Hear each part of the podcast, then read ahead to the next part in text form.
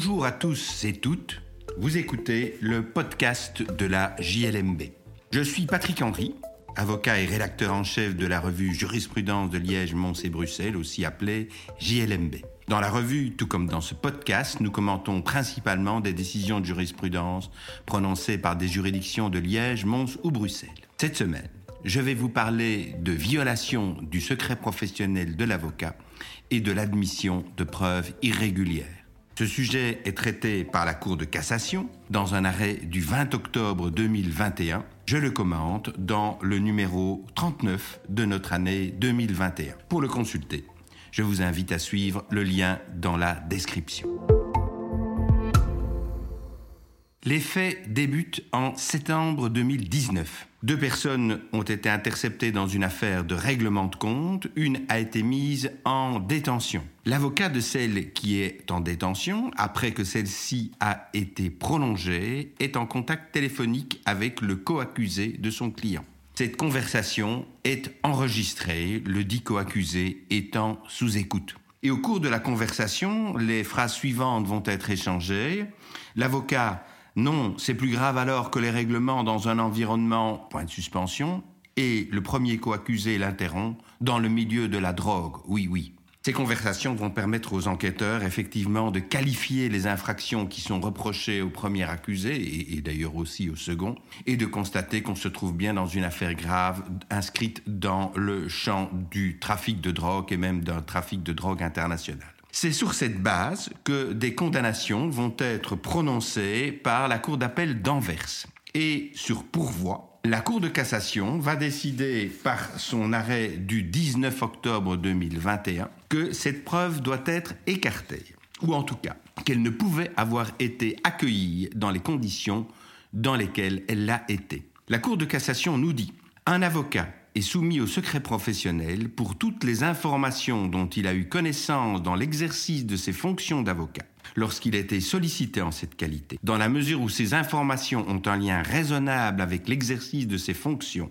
et que ces informations sont intrinsèquement confidentielles ou ont été confiées à l'avocat explicitement ou implicitement sous couvert du secret. Le secret porte notamment sur une conversation que l'avocat d'un accusé a eue avec un des co-accusés de son client au sujet de l'affaire qui les concerne tous deux.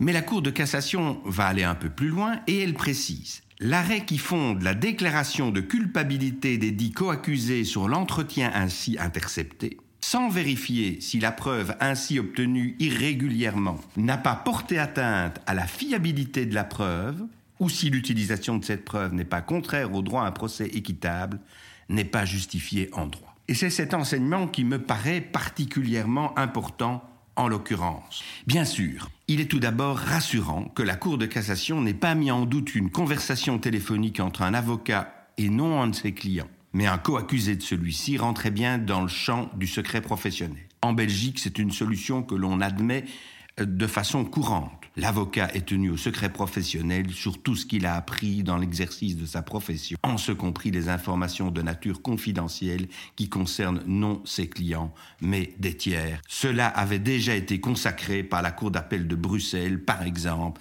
dans un arrêt du 23 décembre 1991 que nous avions publié à l'époque 1992, page 222.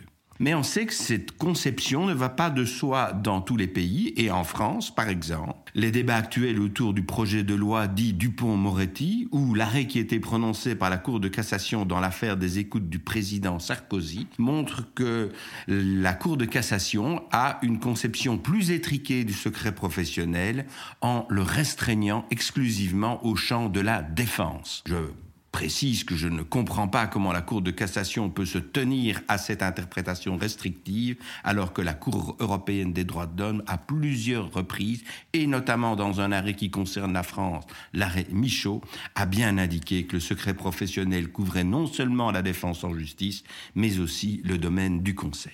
Mais ce qui me paraît plus important en l'occurrence, c'est évidemment l'application du test Antigone à cette décision.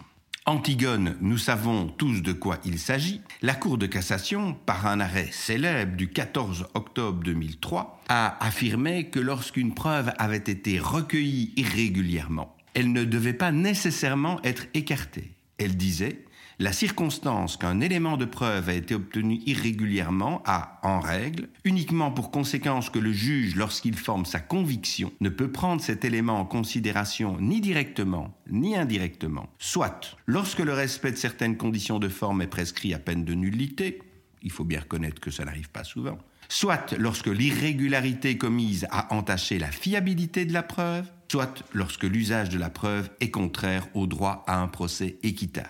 Cette jurisprudence a été généralisée à toutes les matières du droit, même s'il reste certaines hésitations à cet égard. En matière pénale, en tout cas, elle a été consacrée par la loi du 24 octobre 2013 et la Cour européenne des droits de l'homme l'a avalisée à plusieurs reprises, notamment par un arrêt Lee Davis du 28 juillet 2009 et par un arrêt Calnienier du 31 janvier 2017. La question qui se pose est évidemment de savoir si ces dispositions permettent de sauver une preuve irrégulièrement recueillie parce qu'elle l'a été en violation du secret professionnel de l'avocat. Et à cet égard, un arrêt de la Cour de cassation du 18 janvier 2017 interpellait. Dans cette espèce, la Chambre des mises en accusation de la Cour d'appel de Bruxelles avait écarté une preuve dans le cadre d'une action qui avait été introduite par un avocat contre son ex-cliente. Il avait produit un rapport psychiatrique qui lui avait été communiqué dans le cadre de la défense de cette dernière. Et la Cour de cassation avait considéré que la production de cette pièce viciait les poursuites. Mais la Cour de cassation, par cet arrêt du 18 janvier 2017, avait cassé en constatant que la Chambre des mises en accusation de Bruxelles n'avait pas déclaré que cette preuve violait les droits au procès équitable de la cliente de cet avocat. Et cela va entraîner euh, des commentaires en sens divers, certains considérant que par là, la jurisprudence Antigone avait été purement et simplement appliquée au secret professionnel de l'avocat et qu'ainsi c'était ouvrir la porte à l'accueil d'une preuve recueillie en violation du secret professionnel, d'autres considérant qu'il s'agissait plutôt d'un arrêt qui portait exclusivement sur la forme. Il était reproché à la Chambre des mises en accusation de ne pas avoir précisé pourquoi cette admission d'une preuve en violation du secret professionnel violait le droit à un procès équitable.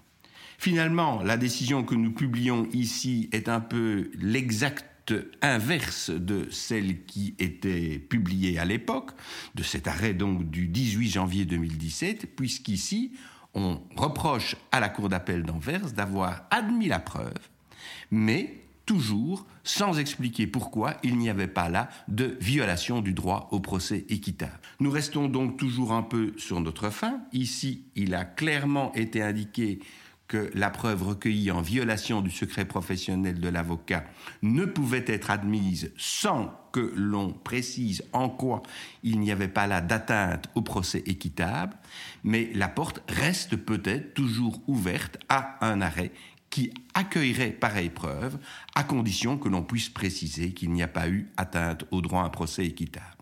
Évidemment, nous nous trouverions là un peu en présence de la quadrature du cercle, puisque le secret professionnel de l'avocat, de l'avocat exclusivement d'ailleurs, est fondé non seulement sur l'article 8 de la Convention européenne des droits de l'homme, droit au respect de la vie privée, mais aussi sur l'article 6, droit au procès équitable. Et dès lors, comment pourrait-on juger que une preuve qui a été recueillie en violation du secret professionnel de l'avocat qui fait partie du droit à un procès équitable pourrait être accueillie. Je pense que cela n'est pas possible et je l'espère en tout cas.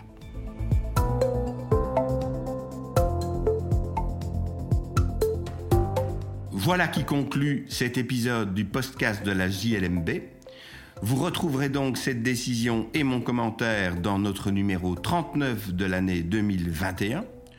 Ce numéro comprend par ailleurs une série de décisions qui ont trait à la crise sanitaire, donc plusieurs arrêts qui ont été prononcés dans le contexte du Covid 2019.